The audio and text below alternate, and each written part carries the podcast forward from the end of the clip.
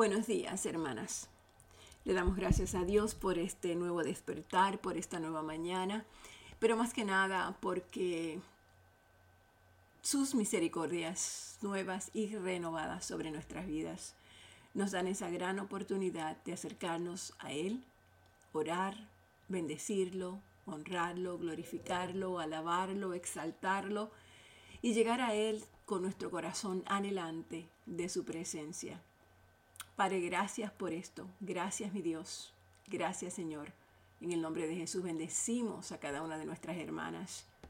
Y me bendigo a mí también, Padre, porque tú eres grande y eres maravilloso. Y es tan lindo, tan bonito el poder saber que tú estás en nuestra presencia. Gracias, Padre, por esa alabanza tan hermosa. Gracias por esa experiencia de, tu presencia, de, sentir el temblor de, tu amor sobre nosotros. Gracias, Señor. Gracias, gracias, gracias. Ahora comenzamos con, con, la continuación del libro de Génesis, capítulo 41 de la nueva traducción viviente. Aquí vamos directamente a los sueños del faraón. Dos años después, el faraón soñó que estaba de pie a la orilla del río Nilo. En su sueño vio siete vacas gordas y sanas que salían del río y comenzaban a pastar entre los juncos. Luego vio otras siete vacas que salían del Nilo detrás de ellas, pero eran flacas y raquíticas. Esas vacas se pusieron junto a las vacas gordas en la ribera del río. Entonces las vacas flacas y raquíticas se comieron a las siete vacas gordas y sanas. En ese momento del sueño el faraón se despertó. Después volvió a dormirse y tuvo un sueño segundo. Esta vez vio siete espigas llenas de grano, robustas y hermosas, que crecían de un solo tallo. Luego aparecieron otras siete espigas de grano, pero estaban resecas y marchitadas por el viento oriental. Entonces las espigas secas se tragaron a las siete robustas y bien formadas. El faraón volvió a despertarse y se dio cuenta de que era un sueño. A la mañana siguiente el faraón estaba muy perturbado por los sueños, entonces llamó a todos los magos y a los sabios de Egipto. Cuando el faraón les contó sus sueños, ninguno de ellos pudo decirle lo que significaban. Finalmente habló el jefe de los coperos del rey le dice, hoy he recordado mi falla. Hace un tiempo usted se enojó con el jefe de los panaderos y conmigo, y nos encarceló en el palacio del capitán de la guardia. Una noche, el jefe de los panaderos y yo tuvimos cada uno un sueño, y cada sueño tenía su propio significado. Con nosotros en la cárcel había un joven hebreo que era esclavo del capitán de la guardia. Nosotros le contamos nuestros sueños y él nos explicó el significado de cada sueño. Y todo sucedió tal y como él lo había predicho. Yo fui restituido a mi puesto de copero y el jefe de los panaderos fue ejecutado y atravesado con un poste. El faraón mandó a llamar a José de inmediato y enseguida lo trajeron de la cárcel. Después de afeitarse y cambiarse de ropa, José se presentó ante el faraón. Entonces el faraón le dijo, Anoche tuve un sueño y nadie aquí puede decirme lo que significa, pero me enteré de que cuando tú oyes un sueño, puedes interpretarlo. José le responde, no está en mis manos el poder para hacerlo, pero Dios puede decirle lo que su sueño significa y darle tranquilidad. Entonces el faraón le contó su sueño a José. En mi sueño, le dijo, yo estaba de pie a la orilla del río Nilo y vi siete vacas gordas y sanas que salían del río y comenzaban a pastar entre los juncos.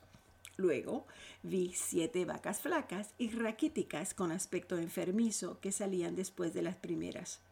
Jamás había visto unos animales tan lamentables en toda la tierra de Egipto. Entonces, esas vacas flacas y raquíticas se comieron a las siete vacas gordas, pero nadie lo hubiera creído, porque después seguían siendo tan flacas y raquíticas como antes. Luego me desperté. En mi sueño también vi siete espigas llenas de grano, robustas y hermosas. Estas espigas crecían de un solo tallo. Después aparecieron otras siete espigas de grano, pero estaban infestadas, resecas y marchitadas por el viento oriental. Entonces las espigas secas se tragaron a las siete robustas. Les conté esos sueños a los magos, pero ninguno pudo decirme lo que significaba. José respondió, Ambos sueños del faraón significan lo mismo. Dios le dio a conocer de antemano al faraón lo que está por hacer. Las siete vacas sanas y las siete espigas robustas representan siete años de prosperidad. Las siete vacas flacas y raquíticas que salieron después y las siete espigas resecas y marchitadas por el viento oriental representan siete años de hambre. Esto sucederá tal y como yo lo he descrito, pues Dios ha revelado de antemano al faraón lo que está por hacer. Los próximos siete años serán un periodo de gran prosperidad en toda la tierra de Egipto. Pero después llegarán siete años de un hambre tan intensa que hará olvidar toda esa prosperidad de Egipto. El hambre destruirá la tierra, la hambruna será tan grave que borrará hasta el recuerdo de los años buenos. El haber tenido dos sueños similares significa que esos acontecimientos fueron decretados por Dios y Él hará que ocurran pronto. Por lo tanto, el faraón debería encontrar a un hombre inteligente y sabio y ponerlo a cargo de toda la tierra de Egipto. Después, el faraón debería nombrar supervisores de la tierra, a fin de que almacenen una quinta parte de las cosechas durante los siete años buenos. Haga que ellos reúnan toda la producción de alimentos en los años buenos y la lleven a los graneros del faraón. Almacene bien el grano y vigílelo para que haya alimento en las ciudades. Y de esa manera habrá suficiente para comer cuando lleguen los siete años de hambre sobre la tierra de Egipto. De lo contrario, el hambre destruirá la tierra. Las sugerencias de José fueron bien recibidas por el faraón y sus funcionarios. Entonces el faraón preguntó a sus funcionarios, ¿acaso encontraremos a alguien como este hombre tan claramente lleno del Espíritu de Dios? Así que el faraón le dice a José, como Dios te ha revelado el significado de los sueños a ti, es obvio que no hay nadie más sabio e inteligente que tú. Quedarás a cargo de mi palacio y toda mi gente recibirá órdenes de ti. Solamente yo, sentado en mi trono, tendré un rango superior al tuyo. El faraón le dice a José, yo, aquí en persona, te pongo a cargo de toda la tierra de Egipto. Y luego el faraón se quitó de la mano el anillo con su sello oficial y lo puso en el dedo de José.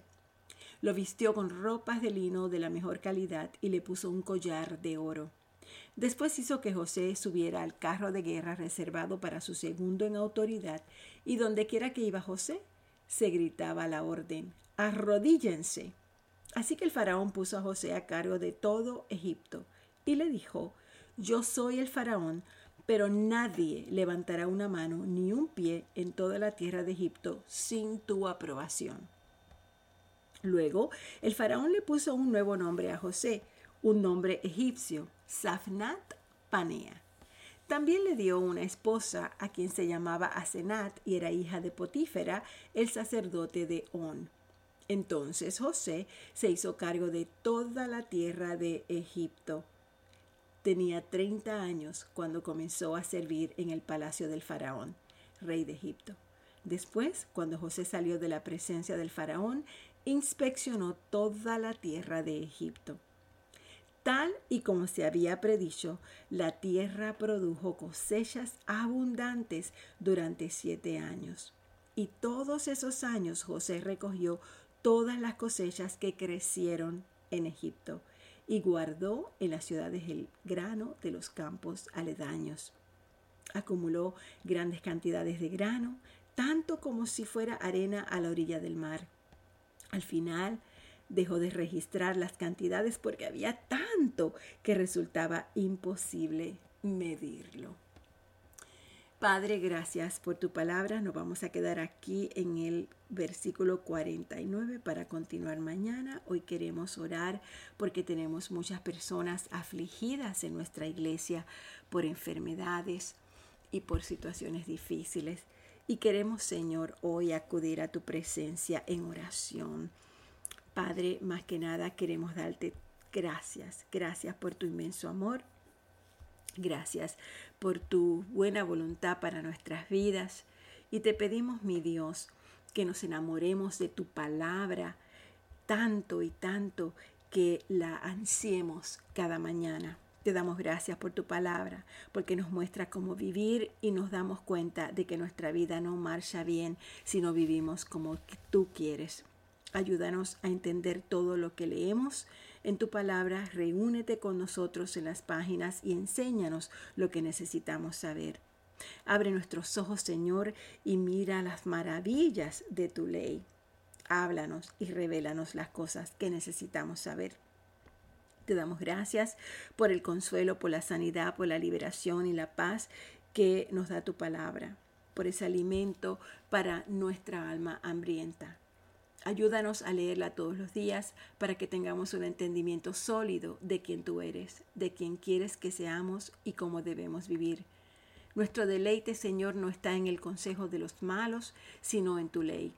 Ayúdanos a meditar en ella de día y de noche, para que podamos ser como un árbol plantado junto a una corriente de agua que da fruto y su hoja no cae, a fin de que prosperemos y que prospere todo lo que nosotros hagamos.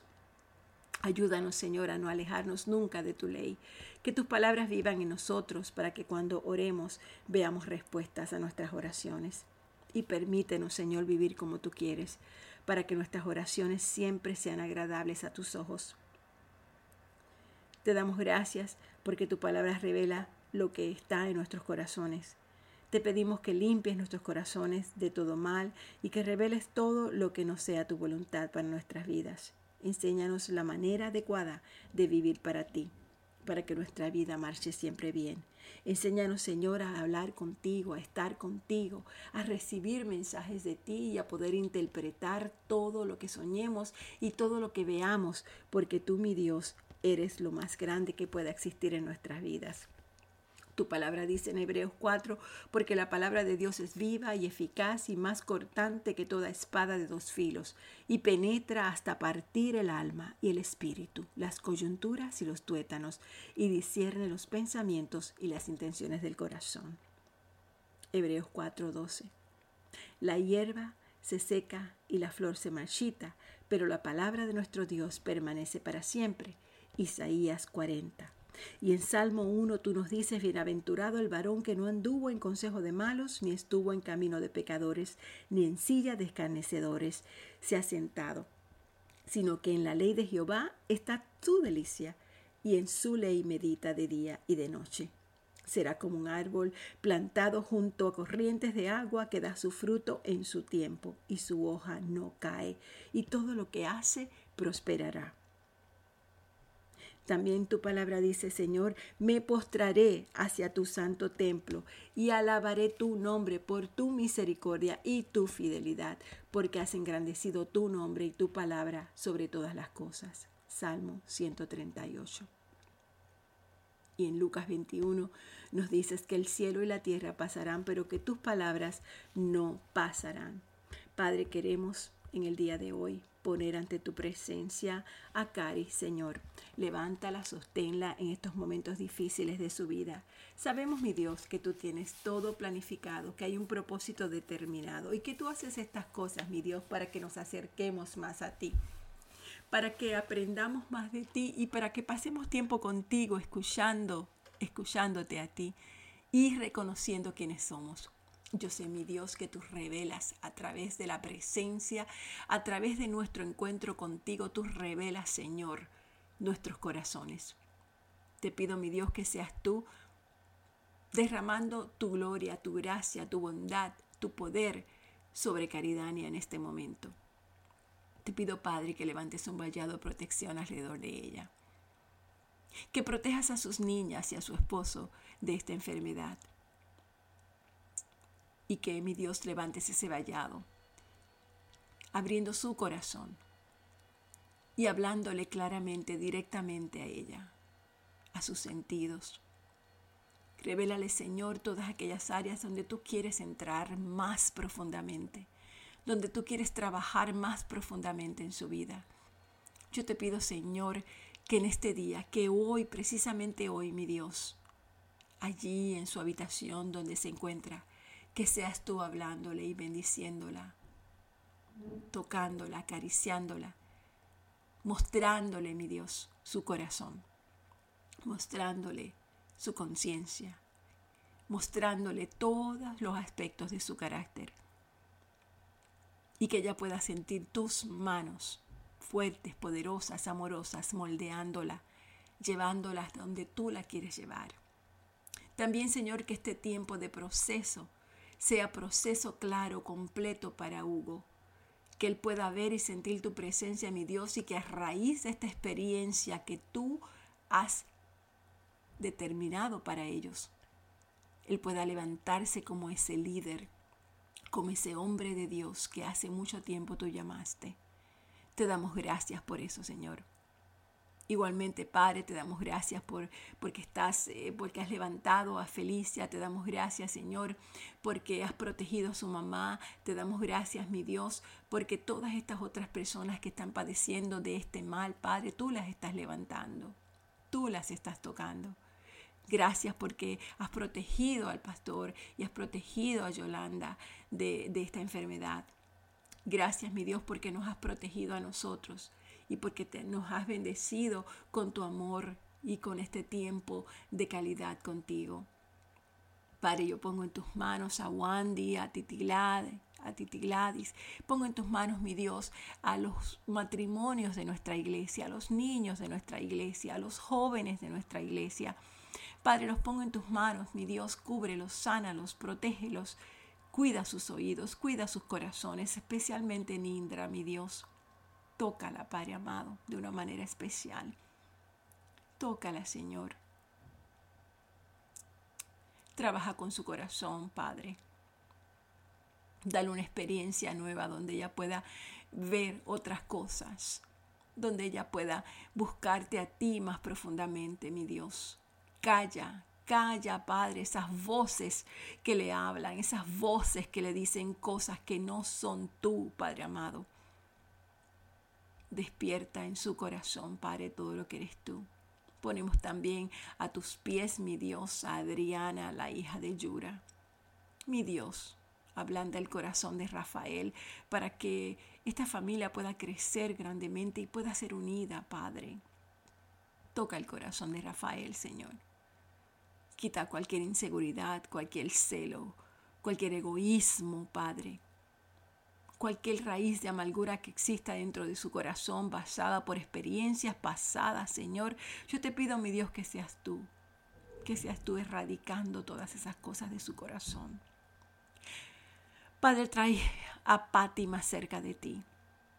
Sacúdela, mi Dios, para que ella pueda sentir tu presencia en su vida, para que ella pueda buscarte anhelante, con un corazón verdaderamente anhelante Padre, confróntala con la verdad, con la verdad de su vida, confróntala con sus decisiones, confróntala con su ira, confróntala con su angustia, confróntala con, con todas sus desilusiones, Padre, y déjale ver, mi Dios, que es tiempo para ella.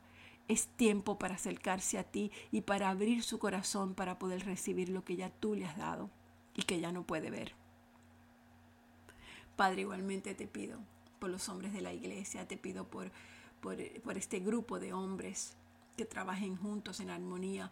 Padre, te pido por el pastor y por Jorge y por Hugo, que puedan comunicarse, que puedan entenderse, que puedan hablarse, que puedan apoyarse uno al otro, Señor.